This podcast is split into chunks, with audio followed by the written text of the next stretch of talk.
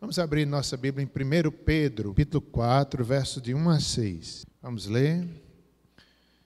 Continuando o estudo de Pedro, a morte para o pecado e a pureza de vida. Ora, tendo Cristo sofrido na carne, armai-vos também vós do mesmo pensamento, pois aquele que sofreu na carne deixou o pecado, para que no tempo que vos resta na carne, já não vivais de acordo com as paixões dos homens, mas segundo a vontade de Deus. Porque basta o tempo decorrido para terdes executado a vontade dos gentios, tendo andado em dissoluções, concupiscências, borracheiras, orgias, bebedices e em detestáveis idolatrias. Por isso, difamando-vos, estranham que não concorrais com eles ao mesmo excesso de devassidão, os quais hão de prestar contas àquele que é competente para julgar vivos e mortos. Pois para esse fim foi o evangelho pregado também a mortos, para que mesmo julgados na carne, segundo os homens, vivam no espírito, segundo Deus. Oremos mais uma vez. Querido Deus, nos abençoa com tua palavra. Tem misericórdia de nós, nos instrui, nos edifica. Abençoa nossa mente, nosso pensamento, para que possamos estar cheios de Deus, cheios da mente de Cristo. Em nome de Jesus. Amém. Esse texto ele tem algumas dificuldades de interpretação. É, capítulo 3, versos 19 e 20, que foi visto a semana passada, também não é fácil. É, pastor Érico, quando deu a aula, até ele falou, assim, brincando, que aqui Pedro superou Paulo, né? porque às vezes era dito de Paulo que Paulo escrevia coisas difíceis de se compreender, mas aqui Pedro supera ele toca em doutrinas importantes, mas difíceis. A do capítulo 3, por exemplo, era mostrando é, que Cristo foi e pregou aos espíritos em prisão, os quais, no outro tempo, foram desobedientes quanto à longanimidade de Deus aguardava nos dias de Noé. É, então, é difícil de entender isso. Como é que pode? Cristo foi pregado aos que estavam presos, depois estavam mortos, receberam uma chance de salvação. Não, não é isso. Não é isso. Nós vimos aqui, é um texto difícil de compreender. Não é um purgatório, onde as pessoas estão tendo, depois da morte, uma segunda chance de ouvir o Evangelho. Não. Provavelmente, né, o que se entende é que eles, é, que ali Noé estava pregando o evangelho, os profetas fizeram isso. E não era uma segunda chance de salvação. Ainda que Cristo tenha ido pregar, não, ou melhor, não era uma pregação para a salvação, era mostrando ali que de fato ele era o Evangelho e, e, mostrando aos mortos que foi cumprido e consumado e que eles foram desobedientes, por isso eram condenados. Ainda que fosse isso, não era uma chance de salvação, mas era uma confirmação deles da, da perdição por eles terem rejeitado o Evangelho. Então, um texto difícil.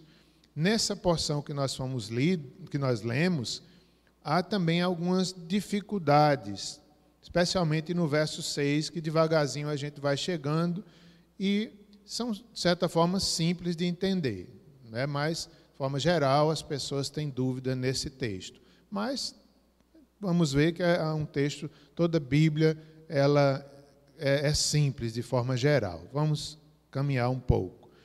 Nessa passagem, nesses seis versículos, nós devemos lembrar que é o apóstolo Pedro escrevendo a uma igreja sofredora, a uma igreja que estava passando por perseguições, por lutas, talvez judeus dispersos na Ásia, acho que na Ásia Menor, talvez gentios ali também sofrendo em várias cidades por causa do Evangelho. Pedro escreve para esses irmãos. Então, de forma geral, essa passagem nos mostra é, fazer, como fazer a vontade de Deus em dias difíceis, em dias de perseguição, em dias onde o pecado ali, de certa forma, estava, as tentações eram grandes, talvez a tentação de se afastar da fé, as lutas para continuar crendo, enfrentando a sociedade, enfrentando as, as questões. Então, Pedro mostra como fazer a vontade de Deus nesses dias difíceis e também a sofrer o que lhe apraz. Então, cada cristão tem que estar disposto a sofrer aquilo que Deus tem para você.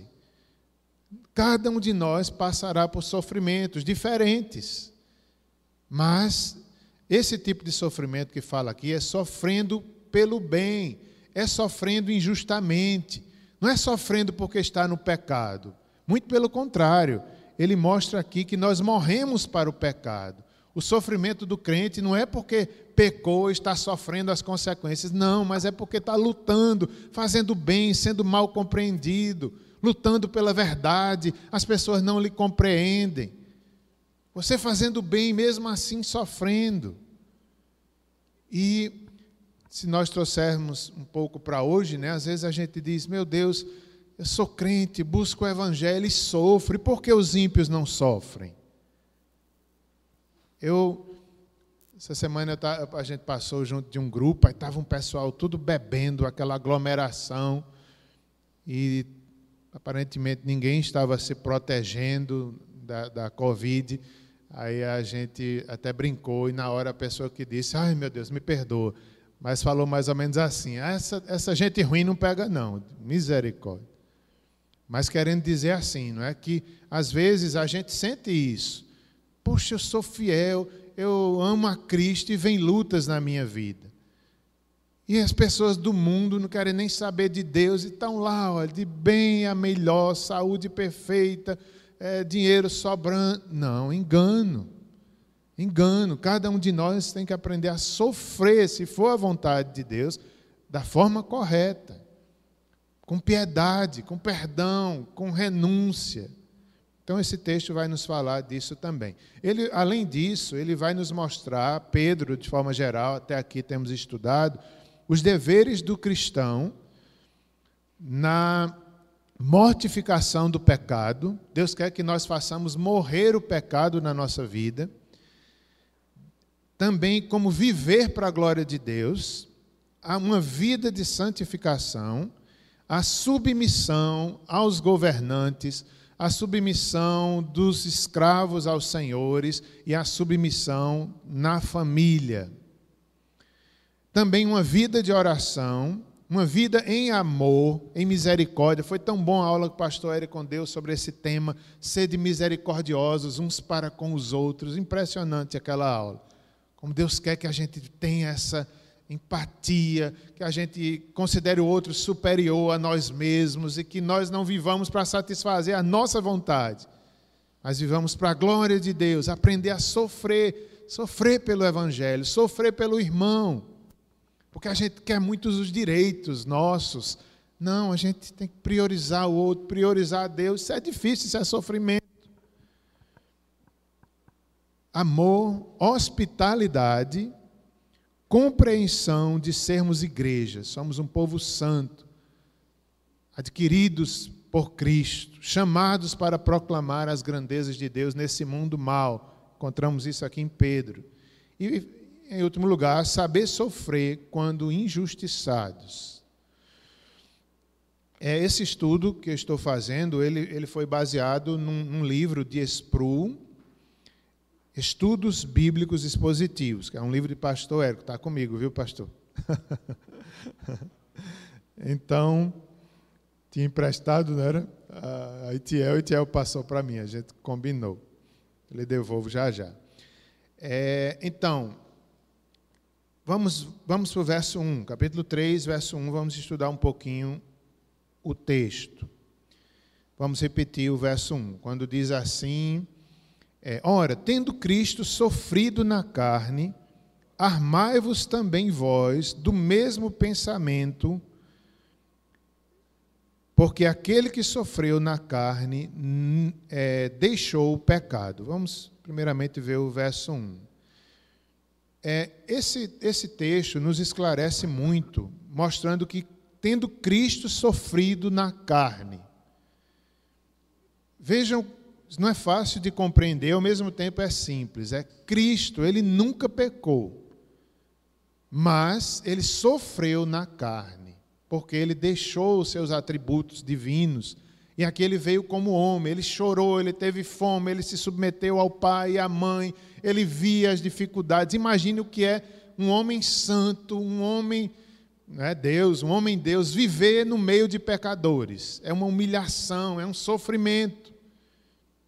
E Cristo, apesar de ser Deus, como homem, ele aprendeu por meio do sofrimento, por meio da obediência, da submissão. Ele se sujeitou a tentações, mas nunca pecou. Mas ele veio em carne.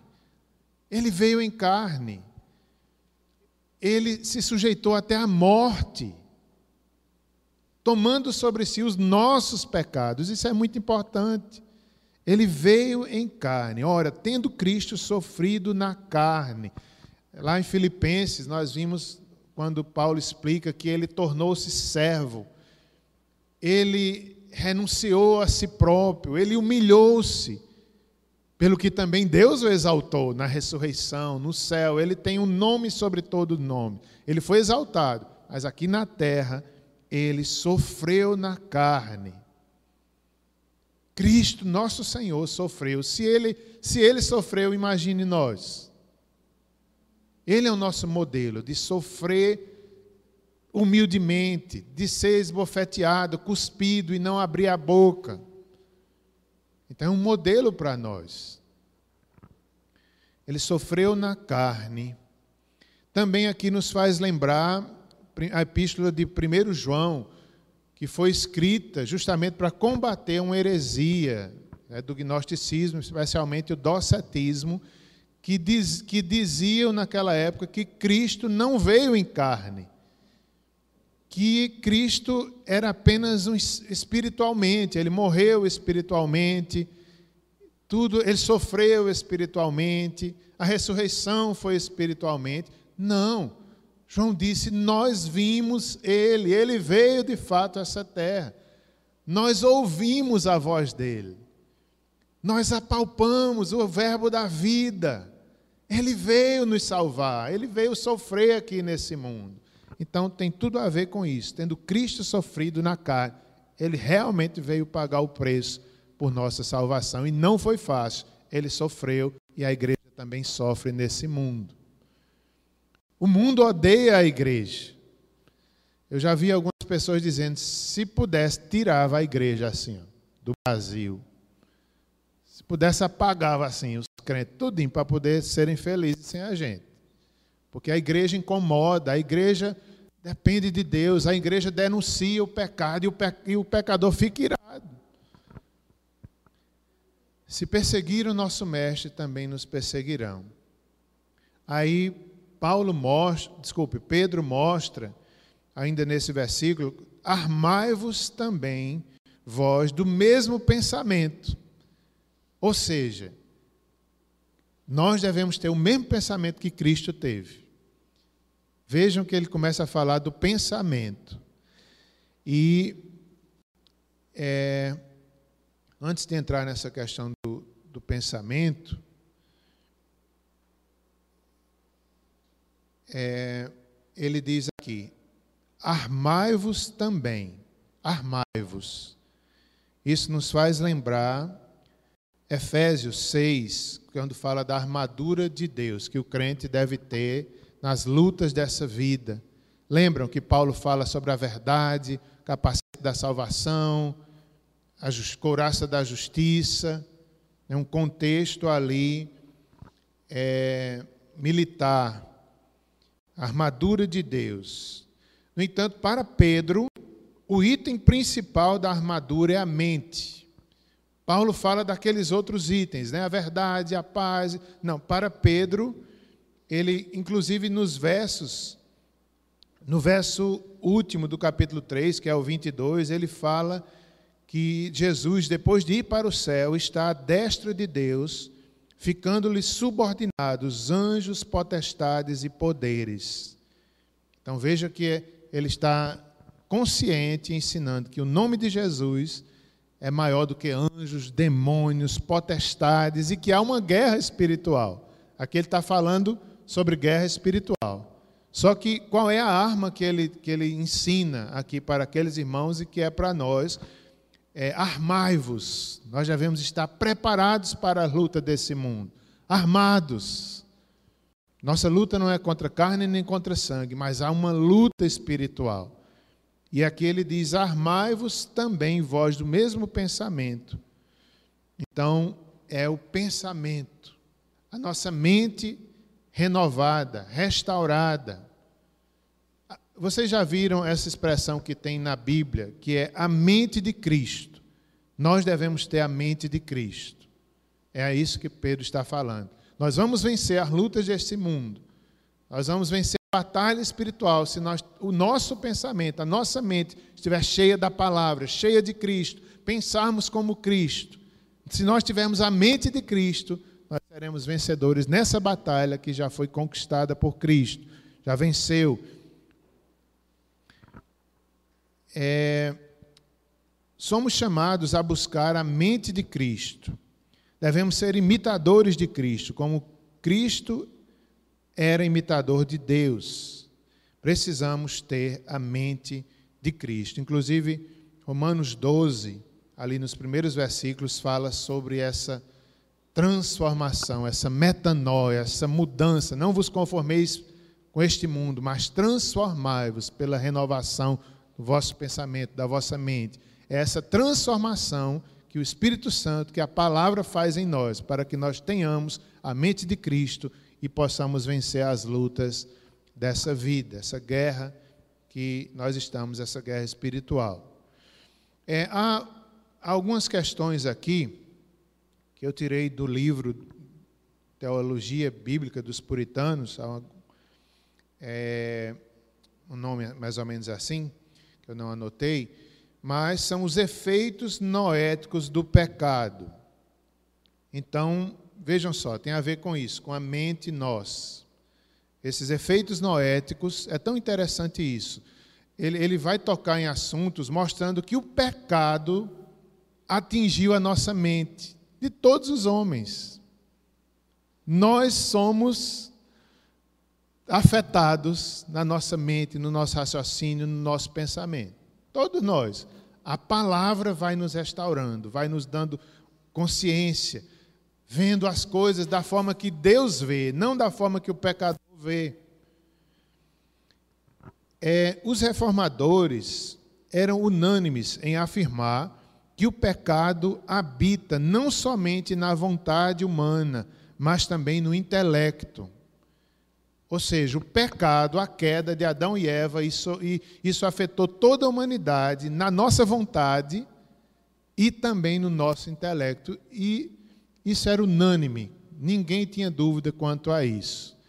E é tão esclarecedor quando a gente entende, eu fui afetado pelo pecado. Por isso que eu duvido das coisas de Deus, por isso que eu questiono, por isso que eu não entendo bem as coisas de Deus, porque o pecado afetou nossa mente. Por isso que nós devemos ter a mente de Cristo, por isso que nós devemos ler as Escrituras, porque aí a gente vai entendendo, vai clareando, sabe? A gente vai dizendo: eita, Deus é assim, Deus age assim, eu devo agir também, eu devo imitar a Cristo, e nós vamos sendo vencedores, porque realmente ele, ele, ele defende aqui que dois problemas fundamentais no que diz respeito ao intelecto nós fomos prejudicados por causa do pecado. Primeiro, os infortúnios naturais. O pecado prejudica o intelecto. E ele cita algo interessante aqui, natural, que é a perda de memória, como como consequência do pecado de Adão e Eva, todos os homens, de certa forma, a gente perdeu um pouco da memória. Se a gente lembrar que Adão foi criado perfeito, como era a memória de Adão, a inteligência, a capacidade, era muito grande, né? eles viviam muitos anos. Antes do dilúvio, a Idade Média era 900 anos. Depois do dilúvio foi que foi caindo até chegar onde nós estamos hoje. Mas a inteligência de Adão, a, a criação, quando ele cai, ele é prejudicado no intelecto, e todos nós. E aparecem as doenças mentais, e não só isso, né? Aqui eu fiquei pensando no Alzheimer, na demência. Todos nós, todos nós somos afetados por causa do pecado. E não necessariamente o pecado de hoje, mas o pecado lá de Adão gerou essa, essa maldição, podemos até dizer assim, essa enfermidade, talvez. Então, a perda de memória é citada aqui como exemplo. Eu, outro dia, pastor Érico falou também, não sei se você lembra, pastor Érico, de um, de um menino. Não lembra, não, ele não lembra, não. a memória dele está afetada. É, é, um menino, não sei se era um japonês, era poliglota. Com quantos anos? Quatro anos, o menino com a memória, sabe, poliglota. Isso é raro. Tal, tal, acho que Adão era por aí, né? Mas. Então, nem, hoje nós não somos assim. Hoje a gente, nossa mente foi afetada por causa do pecado. Mas Deus está restaurando isso. Certamente no céu nós seremos melhores do que Adão, semelhantes a Cristo ressurreto. Mas então, aqui nesse mundo, nós ainda estamos lutando contra o pecado. Nenhum de nós pode dizer, eu sou crente, eu estou livre dos efeitos do pecado 100%. Não estamos. Por um lado, nós fomos regenerados, nós temos o Espírito, nós temos a mente de Cristo. Por outro lado, nós lutamos contra o pecado, o pecado continua ainda com seus efeitos sobre nós. Mas um dia estaremos livres um dia estaremos livres totalmente. É, segundo, segundo, segunda questão que nós somos afetados, a humanidade, por causa do pecado no nosso intelecto, é há uma ruptura moral entre Deus e os homens, de sorte que, como resultado do amor a si mesmo e do ódio a Deus, os não regenerados interpretam erroneamente as evidências. Eu achei isso tão esclarecedor, irmãos. Por causa do pecado, o ser humano rompeu com Deus, se afastou com Deus. Uma ruptura moral. Também, como resultado, o homem passou a amar a si, a si, a si próprio mais do que o Criador. Por causa do pecado também, é, o ser humano ficou com ódio de Deus, rebelde contra Deus, e isso faz com que ele veja o mundo totalmente de forma equivocada. Ele olha para a criação, já não vê mais o Criador. Ele olha para as coisas da vida, ele olha para as coisas materiais, em vez de dar graças a Deus, ele cobiça ele ama mais as coisas do que ao Criador. Por quê? Porque agora a mente dele foi afetada por causa do pecado. O pecador é assim, ele interpreta mal tudo. Ele olha para a criação, para as coisas e, e, diz: não há Deus. Ele, ele não entende mais as coisas de Deus. Foi o pecado que fez isso na gente. Quando a gente se converte, o Espírito age, nos regenera e a gente passa a entender, a se submeter, a amar, a interpretar corretamente as coisas. Só que mesmo assim nós ainda não, não somos 100%. A gente está sendo transformado de glória em glória, de fé em fé. Por isso que a gente precisa da palavra para ter a mente de Cristo. Leia a Bíblia. O comentarista ele diz aqui que nós vivemos numa época onde há uma grande rejeição à questão da intelectualidade bíblica, do estudo bíblico. Ele defende dizendo que hoje as pessoas não querem mais estudar a Bíblia. E isso é, é, consequência da queda. A gente não quer mais pensar, a gente não quer mais raciocinar. Inclusive, tem pessoas que são contra. Não, ninguém deve estudar, não, para pregar, ninguém deve estudar a Bíblia, não. É o Espírito que dá a palavra na hora. Não, gente. Claro que o Espírito dá, não tem, não estou falando contra isso, mas que nós devemos estudar a palavra, ler a Bíblia. Ele dá um exemplo que eu já vi muito isso, que era de um irmão, acho que era na igreja dele, o Spru, que ela é, tudo que ela queria saber na Bíblia, ela abria a Bíblia assim e botava o dedo em cima. E dizia, Deus está falando comigo. Ela não estudava a Bíblia, ela só botava o dedo assim e dizia, Deus falou comigo. Pode Deus falar? Claro que pode. Dessa forma. Mas não é a regra geral. Nós devemos estudar, pensar. Tem pessoas que pensam que Deus é contra o pensamento e contra a razão. Não, ele nos deu a razão para usarmos para a glória dele. Nós devemos pensar, estudar. Buscar a mente de Cristo, uma imersão na Sua palavra. O estudo das Escrituras é o método pelo qual conhecemos a sua mente, diz o Sproul. As Escrituras revelam Cristo. Olha que coisa linda. É por que a gente lê as Escrituras? Porque ela nos revela Cristo, a mente de Cristo. Todos os dias, todos os dias, lê as Escrituras com o coração aberto, sendo alimentado espiritualmente.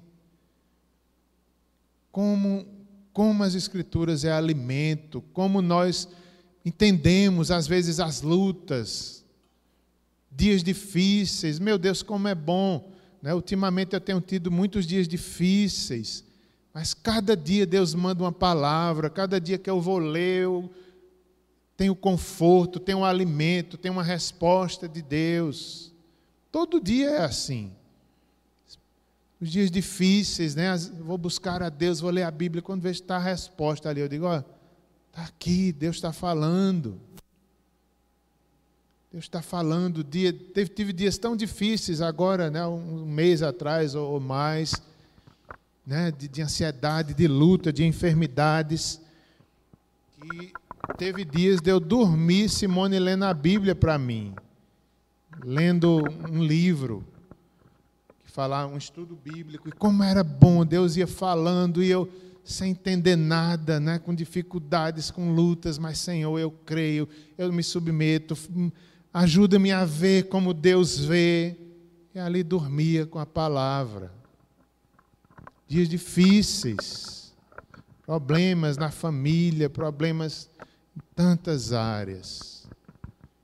Mas a palavra nos faz ver como Deus vê. Por isso que a gente ama tanto a palavra.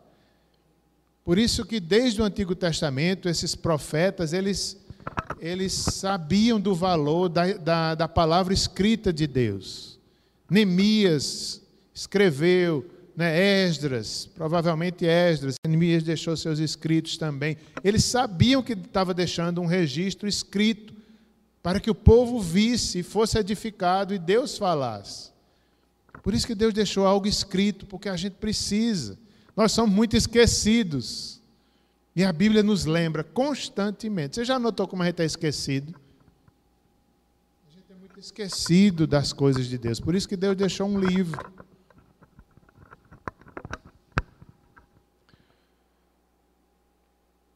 As Escrituras revelam Cristo. Estamos vivendo no período mais anti-intelectual da história da igreja cristã. O uso da mente na busca por o entendimento das coisas de Deus é rejeitado por muitos.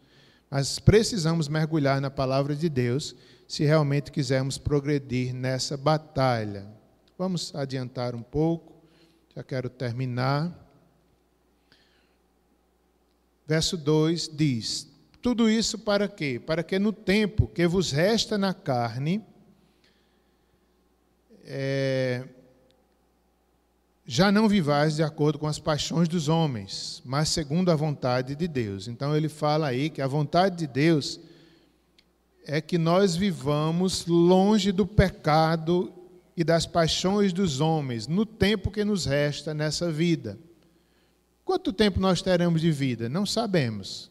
Mas o tempo que nos resta deve ser vivido para a glória de Deus, não nas paixões dos homens, não nos pecados que antes nós cometíamos, antes de conhecermos, conhecermos a Cristo.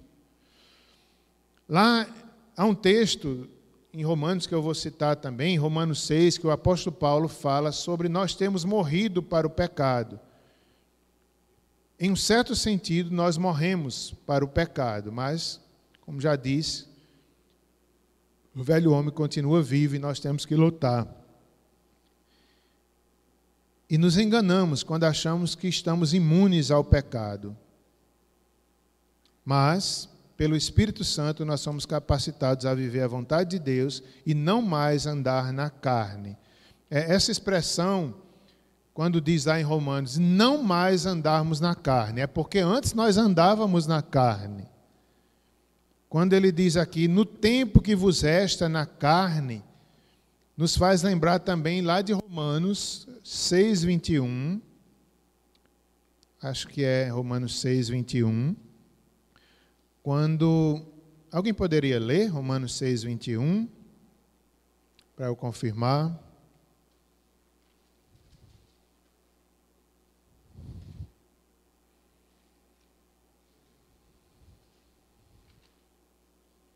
Se alguém abriu, pode ler.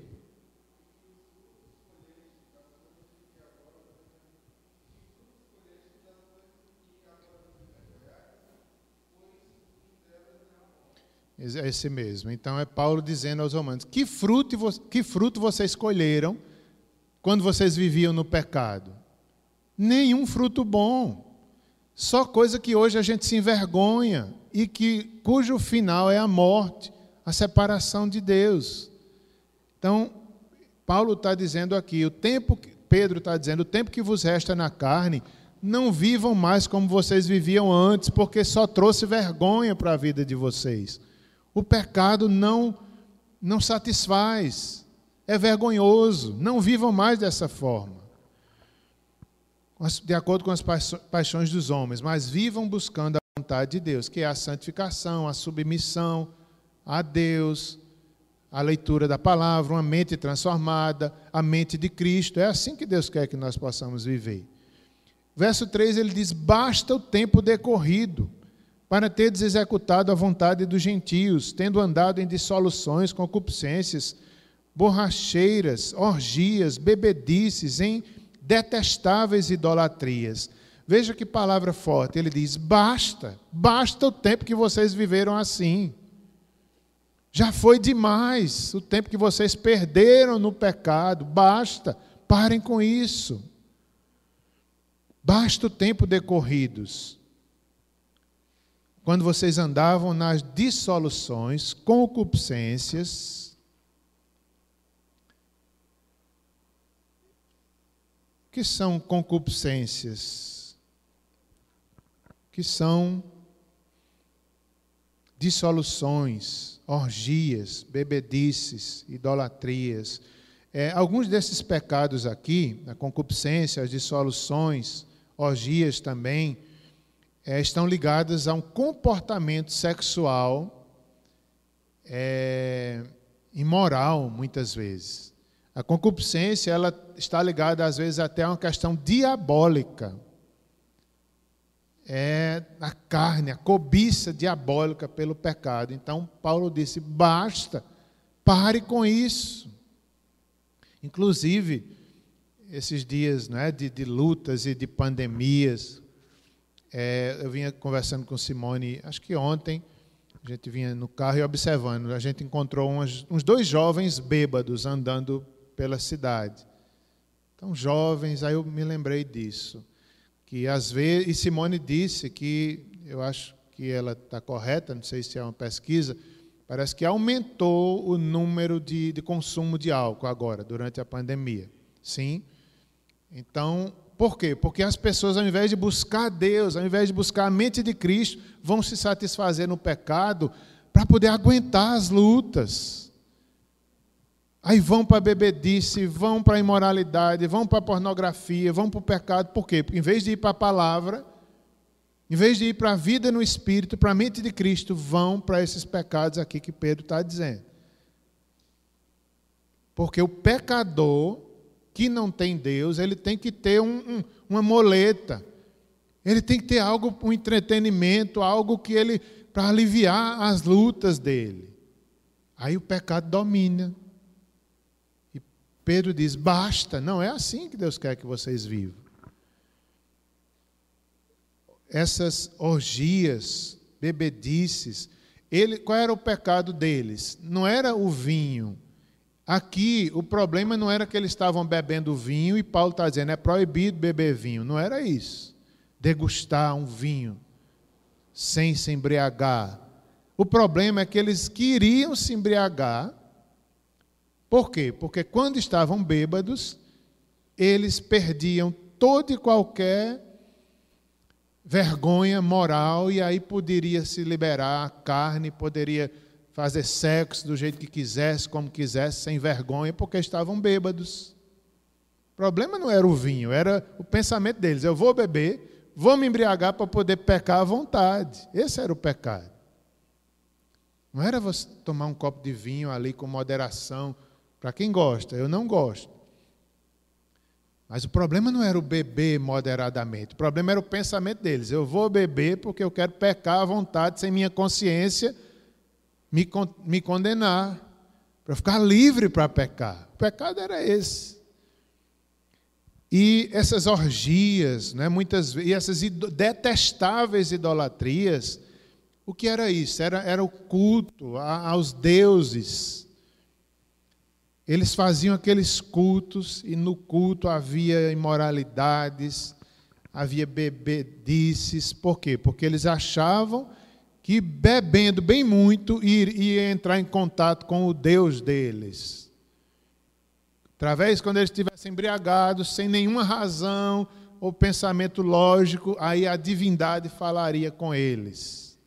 Que engano! Com Cristo é tão diferente. As coisas do Espírito Santo são tão lúcidas, são tão em paz, é na liberdade, é conscientemente, é humildemente. As idolatrias aqui era precisava eles perder a consciência para poder o Deus deles falarem com eles. Que engano, detestavam as idolatrias.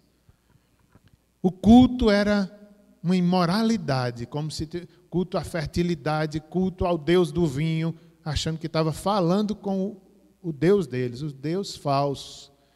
Aí Pedro diz: isso é detestável. Isso é andar na carne, isso é não pensar nas coisas de Deus. Aí o verso 4: Por isso, difamando-vos, estranho que não concordais com eles, ao mesmo excesso de devassidão Verso 4 é, é Paulo dizendo assim: que o mundo não vai compreender quando a gente pensa igual à palavra de Deus. Quando a gente pensa igual a Cristo, o mundo nos critica, nos difamam. É igual quando você.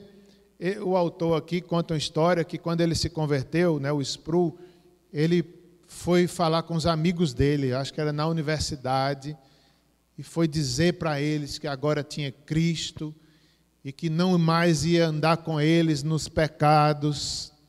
E parece, pelo que eu entendi, ele era líder lá de algum movimento da universidade. Os amigos detestaram. Gente, você vai, não vai mais fazer com a gente, não? Não vai mais andar para as coisas com a gente, né? Ele disse: Não, eu vou ser amigo de vocês, mas por pecado eu não vou mais concordar com vocês. Diz que os amigos detestaram. E é verdade. Quando a gente pensa os pensamentos de Cristo, nossa mente está cheia da palavra, a mente de Cristo, o mundo olha para nós e nos ridiculariza, fala mal, é um louco, é um tolo, está perdendo a vida, é um jovem, não sabe. Por quê? Porque não entende as coisas de Deus, está afetado pelo pecado e acha que nós que estamos errados. Aí ele diz isso aqui no verso 4: difama o mundo vos difama. Estranham que vocês não concordam mais com eles nessa devassidão. E o verso 5 é uma repreensão, dizendo que Deus julgará essas pessoas. Deus julgará os que vivem no pecado, os quais hão de prestar contas, aquele que é competente para julgar vivos e mortos. Quer dizer, Deus é competente para julgar todos aqueles que perseguem a igreja, todos aqueles que nos falam mal de nós quando estamos buscando uma vida de santidade. Deus é competente para julgar essas pessoas, até mesmo converter essas pessoas. Verso 6, como eu falei, é, é difícil. Não, o 5 ainda. Não, o, desculpe, o, o finalzinho do 5, para julgar vivos e mortos, e o 6, pois para este fim foi o evangelho pregado também a mortos. Essa parte que é difícil também. Poxa, o evangelho foi pregado a mortos. Tem algumas pessoas que acham que é uma, um complemento ali do, do capítulo 3, verso 19 e 20, mas não é. é. Versículo 6: Pregado aos mortos, para que, mesmo julgados na carne, segundo os homens, vivam no espírito, segundo, segundo Deus. Então, é, não é que há, que, como já falei, não é que há um purgatório, que as pessoas depois da morte estão lá esperando alguém pregar, Cristo ir lá pregar para que eles tenham uma chance. Não é isso. Porque a Bíblia inteira mostra que ao homem é ordenado ter uma só vida e depois disso vem o juízo de Deus. Ninguém tem mais chance de salvação após a morte. Mas aqui, pelo que se entende diante de toda a doutrina da Bíblia, é, é algo simples.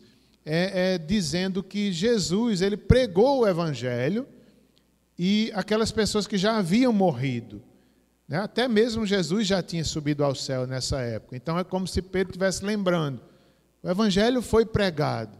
Eles já morreram, eles vão ser julgados por Deus. E, além de Jesus, Pedro também tinha pregado a muitas pessoas que também já tinham morrido. E agora Deus iria julgá-las. Enquanto foram vivas, eles ouviram o evangelho, ou creram ou rejeitaram, e Deus iria julgá-los. É só isso.